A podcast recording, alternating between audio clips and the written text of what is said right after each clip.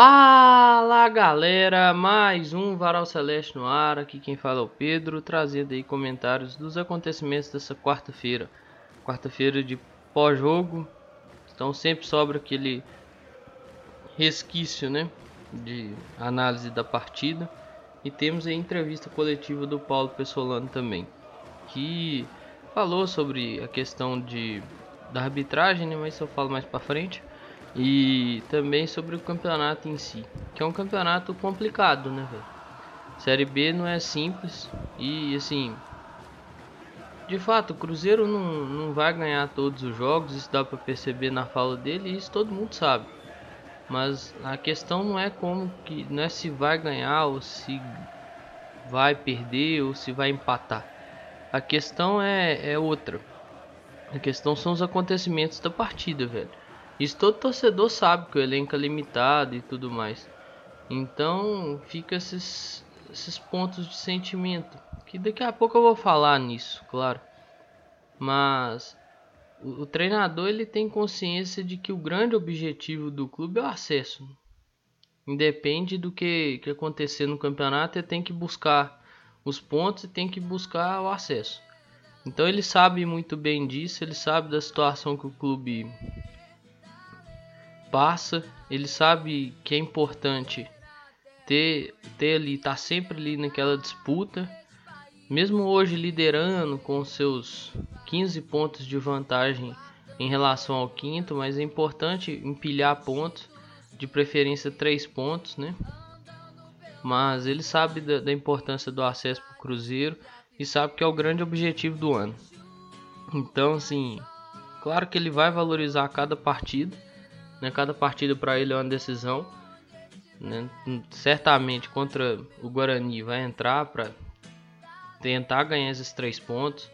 Aí na terça-feira ele vai tentar entrar para ganhar a classificação. Afinal de contas, são 3, são 3 milhões e 900 mil né, de premiação na Copa do Brasil. É, é muito difícil, é muito difícil, mas vai tentar entrar para ganhar. Até porque eu acho que não é o objetivo. E isso ele deixa muito claro nas falas dele.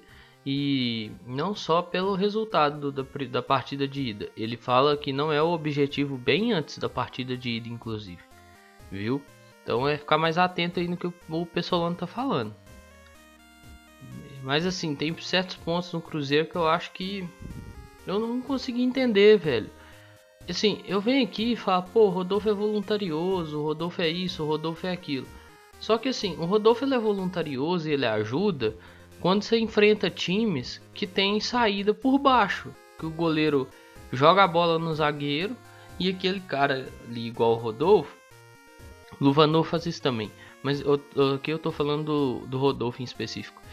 E aquele cara igual o Rodolfo, ele fica correndo atrás dos caras igual um maluco. Aí ele tem função. Quantas você, assim, quem tiver tempo, né? Pelo que eu me lembro aqui de cabeça, foram as três vezes. E olhe lá. Quantas vezes, isso, isso chutando muito alto ainda, viu? Quantas vezes que o goleiro do Ituano saiu com seus zagueiros? Aí eu pergunto. Qual a função pro Rodolfo nesse jogo, velho? Qual a função pro Rodolfo nesse jogo? Não podia ser um menino, tipo, sei lá, pô, põe o Breno, mais novo, né? Menos é, desgaste da imagem com a torcida e tudo mais. Põe, em vez de você pôr um canezinho, você põe um outro menino, você põe um outro atleta, velho. Sabe, tipo, tá desgastando.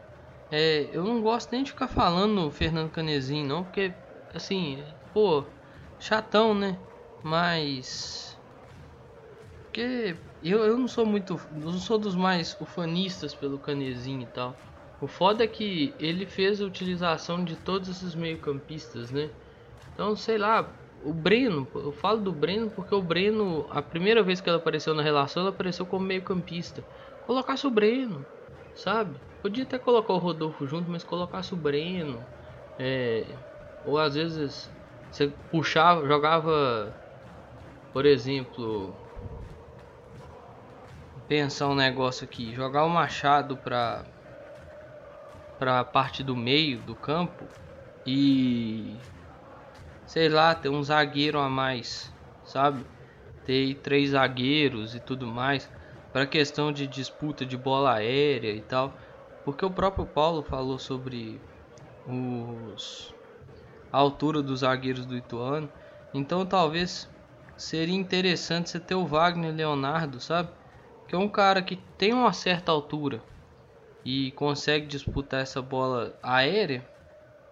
Você ter ele em campo talvez seria interessante. Então você poderia, sei lá, saco Adriano, que não foi tão bem na partida assim. Joga o Machado para volância. Colo colocava o Lucas Oliveira na direita. Aí o Brock na sobra, o Wagner Leonardo na sobra. Você teria, você ganharia em estatura com com a sua zaga.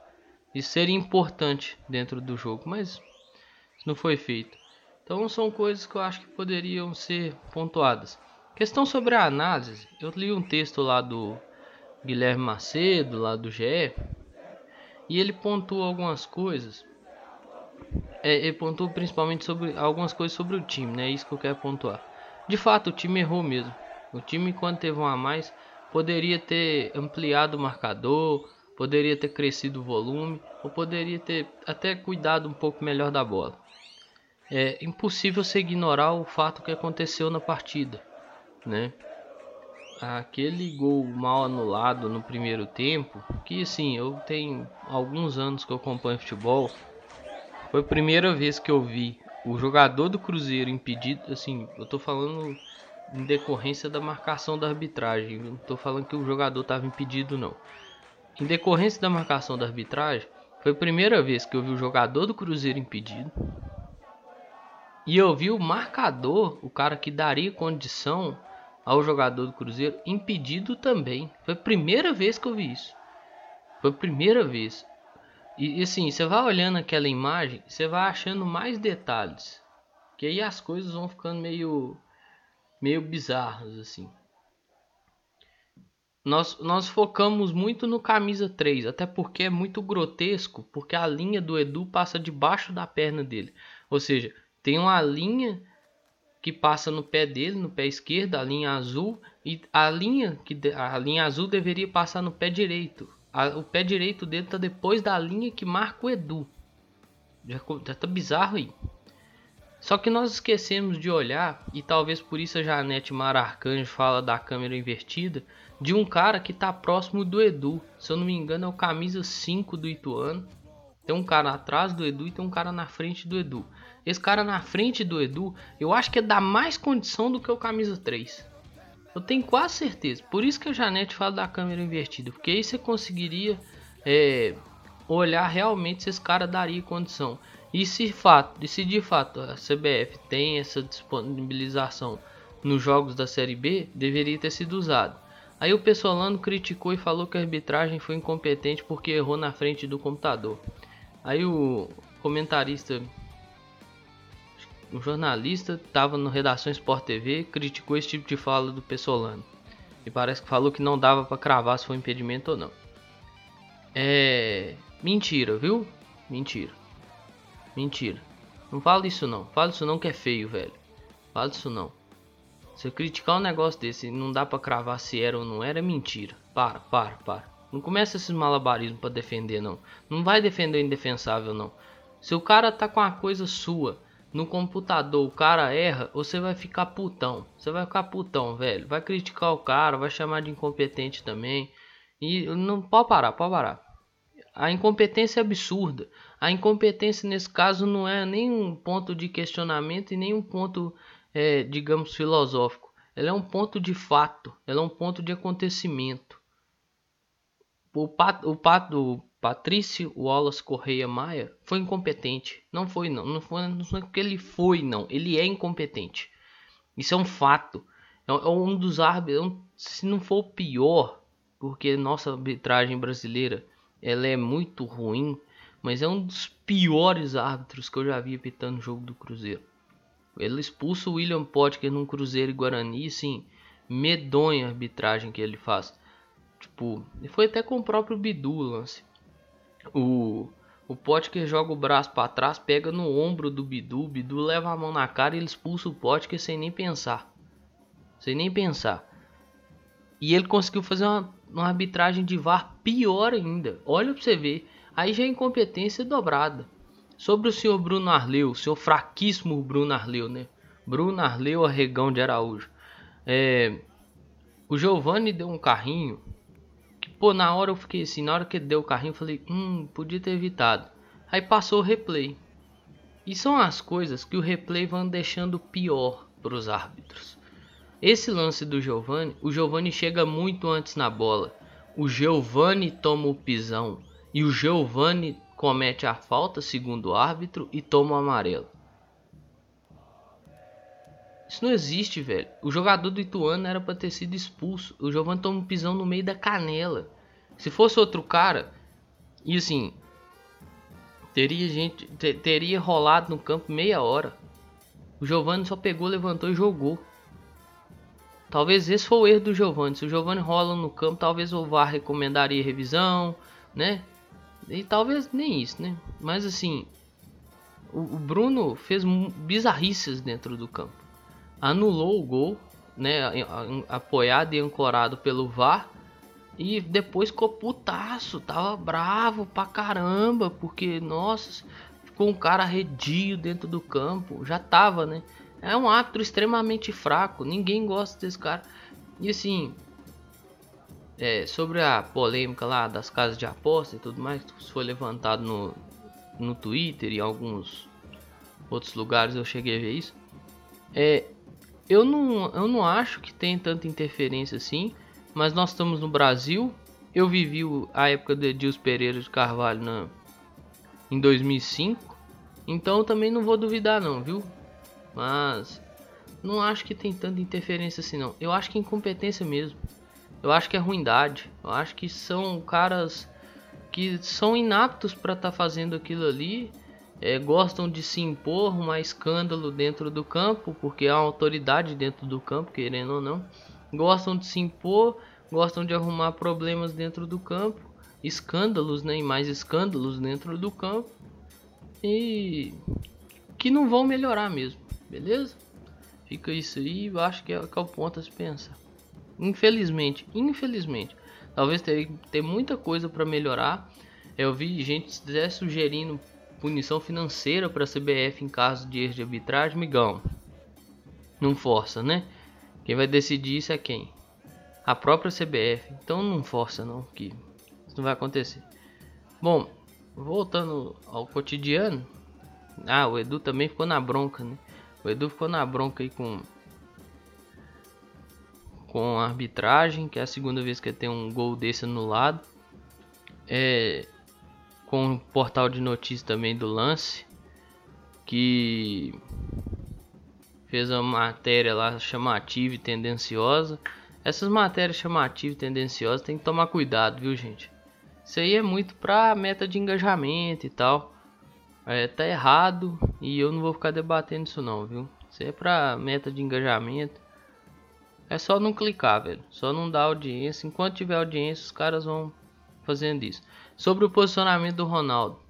As coisas institucionais e as coisas oficiais já foram, já estão, parece que estão sendo tomadas essas medidas.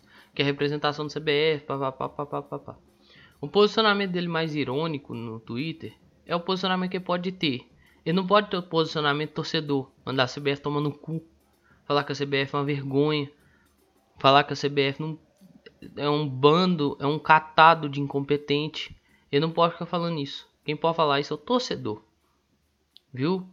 Então, vão entender o porquê que o cara falou daquele jeito, beleza? E falar nisso, né, CBF, eu tô aguardando o posicionamento dela até hoje, né? Até hoje eu tô aguardando. Vamos ver. Se a CBF aparece, dá o ar da graça. Oi, né? Vamos, vamos aguardar. Bom, tem outras situações, vamos para lá, vamos para elas, né? O Ramon, zagueiro, o zagueiro que passou aqui 2020, 21, teve uma, um bom segundo turno de Série B 2020. 2021 já foi pavoroso. É, tá cobrando aí 6,2 milhões salários, é, direito, acho que tem até direito de imagem, FGTS, esse trem tudo. Coisa contratual, né, velho? Então, é mais uma que tem que pagar. Parece que ele citou o Cruzeiro e citou a SAF. É prática desses atletas que estão entrando na justiça contra os clubes que viraram SAF citar a SAF também. Só que eu acho que eles não entenderam a lei da SAF. Tá precisando entender, gente. Não é, é uma lei nova? É, mas não tá há pouco tempo aí que ela foi escrita não. E não tá há pouco tempo disponível para se entender ela não. Tem um artigo lá exclusivo sobre pagamentos de dívida. Exclusivo sobre pagamentos de dívida. Quem não tá entendendo, tá fazendo de má vontade. Tá fazendo de má vontade. É, farinha pouco, meu pirão primeiro. De jeito tá sendo pensado. E assim, é burrice, né, velho? É burrice. Mas, paciência. Parece que tem um atleta aí, o Juan Christian, tá usando as dependências da toca para tratar uma lesão. Ele parece que é ligado ao Grêmio. E o Cruzeiro falou que não tem negociação nem nada, mas que não descarta, né? Então vamos ver, vamos aguardar. Né? Até pelas situações que o Cruzeiro talvez precisa, se for ponta de velocidade, então é necessário, né? Parece que o Cruzeiro estava até acertando com, com outro atleta também. Eu vou trazer o nome dele aqui, mas vamos ver. Vamos aguardar. O Cruzeiro também andou lucrando, né? Com a venda do Ederson, o Salernitana vendeu o Ederson para Atalanta e o Cruzeiro vai levar aí 650 mil com essa venda. Não é lá muito dinheiro, mas já é um dinheirinho, né? Então já ajuda de certo modo. E o Cruzeiro tá tem acerto com o Marquinhos Cipriano, que é um ponta, tava jogando de lateral na, na Europa. Vamos ver. Eu pouco conheço, o que eu conheço dele é bem pouco, assim, coisa rápida de base de São Paulo e que eu andei mais lendo o pessoal comentando no Twitter do que vendo de fato. Né? Eu não lembro de ter assistido o jogo da base de São Paulo que esse menino atuou. Então, é ter paciência e ver só chegando, vestindo camisa e jogando para a gente saber se de fato é muito proveitoso ou não né? E parece que, fala em jogo, o Cruzeiro lá vai costurando um acordo com a Minas Arena. Vamos ver se diminui os custos de operação. O Samuel Lloyd deu uma entrevista lá no no no Super, né, naquele podcast do Super. Cara, eu acho que assim pode ser interessante e tudo mais, mas precisa melhorar muita coisa, né? um melhor tratamento com o torcedor, melhor tratamento com o clube, melhor tratamento com tudo, né, velho? Por mais que ele ache que o estádio de Betim lá é uma jogada de comunicação e tudo mais, eu não sei se ele entendeu muito bem o que, que é aquilo ali, né? O que, que é que é a construção, o que, que é a intenção do, do Medioli com aquilo ali. Talvez não é nem só questão do futebol esportivo em si, é questão do, da, do evento e tudo mais, shows e afins. Pode gerar muita coisa para Betim, então não vou ficar debatendo isso. Sobre estádio, vocês sabem minha opinião. Acho que tem que jogar onde é melhor pro Cruzeiro. É questão dos custos, Mineirão e Cruzeiro, bicho. É medonho, é medonho. Você olha lá assim, são é um valor X, acho que é 500, mais de 500 mil para abrir o estádio todo. Você olha os jogos que não abrem, não se abre todos os setores, é o mesmo valor. Então por que, que não abre tudo? Fraga, para evitar aquela superlotação no setor amarelo, gente. Aquilo uma hora vai dar tragédia. Aquilo uma hora vai dar tragédia. E aí eu vou querer ver o que, que vai ser feito. Porque assim, você pode evitar a tragédia, você tem formas de evitar a tragédia. Mas se você fica sentado pensando na vida, pode dar muito ruim. E aí, em vez de você ter que evi você evitar a tragédia, você tem que remediar a tragédia. Eu acho que é melhor prevenir do que remediar, né? Eu acho que, igual, pô, eu já falei aqui que não é só em jogo do Cruzeiro, é em jogo do Atlético também que essas situações estão ocorrendo de violência dentro do estádio. Tem um relato do cara lá que é vice-presidente da Associação Mineira de Cronistas Esportivos, da MCE. Cara, cara bateram no cara na esplanada no Mineirão, ninguém fez nada. o que roubou lá dele e tudo mais, ele até pontuou, ah, isso aí compra de novo e tal. Mas, pô, ele tava com o filho dele, velho, sabe? Aí eu vi um pessoal assim, ah, mas também anda com os negócios à mostra, anda com o telefone à mostra. Ô meu irmão, o, a, o ponto de discussão não é o que o cara faz, não. É o que não é feito pelo Mineirão. Você vai ficar culpando o cara pelo, pelo, pelo cara tá com a corrente, pelo cara. Pô, o cara parece estar tá saindo do banheiro. Pelo cara ter um telefone. Ah, agora pronto. É o que me faltava mesmo, velho. É só o que me faltava. Agora o cara não pode estar tá com o filho, andar com as coisas que ele comprou da vida dele. Não, não pode não. Ele tem que. Ele tem que andar para baixo para cima agora, se bobear até sem roupa. Ah, velho, não me ajuda isso. Agora pronto, tá pondo a culpa na pessoa que não tem culpa, gente. E o Mineirão tem culpa não? E a falta de segurança? E assim, é capaz de da Minas Arena e do Mineirão jogar a culpa no torcedor, viu? Jogar a culpa no clube. É capaz de terceirizar essa culpa, viu? Então abra o olho. Eu acho isso meio bizarro, assim. É, é paga-se um valor enorme por segurança e é uma falsa segurança. Você não tem segurança alguma na realidade. Então é, é bizarro, é bizarro. E para finalizar assunto Cruzeiro e finalizar de forma podcast também de hoje, o episódio de hoje, é o Luiz Felipe foi anunciado, né, o zagueiro vamos ver assim, tem bons, tem bom vídeo, né? No vídeo lá que eu vi tem bons lances e tal, mas é aquela, é vídeo, são melhores momentos, então você não analisa isso. Vamos ver no, decor, no decorrer da, da passagem dele, o que que vai agregar pro time e tudo mais.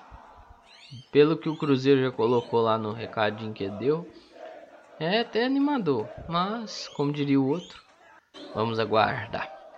Bom, no mais, tudo que eu tinha para falar do Cruzeiro eu falei. Tem aqueles dois recadinhos básicos. Utilização de máscara cobrindo nariz e boca e vacina no braço é muito importante. Esses dois aí fazem parte de um forte, forte conjunto de proteção. No mais é isso aí, pessoal. Um grande abraço a todas e todos. Eu espero que vocês fiquem bem. Se cuidem. Cuidem de vocês e cuidem de seus próximos. Valeu! Falou!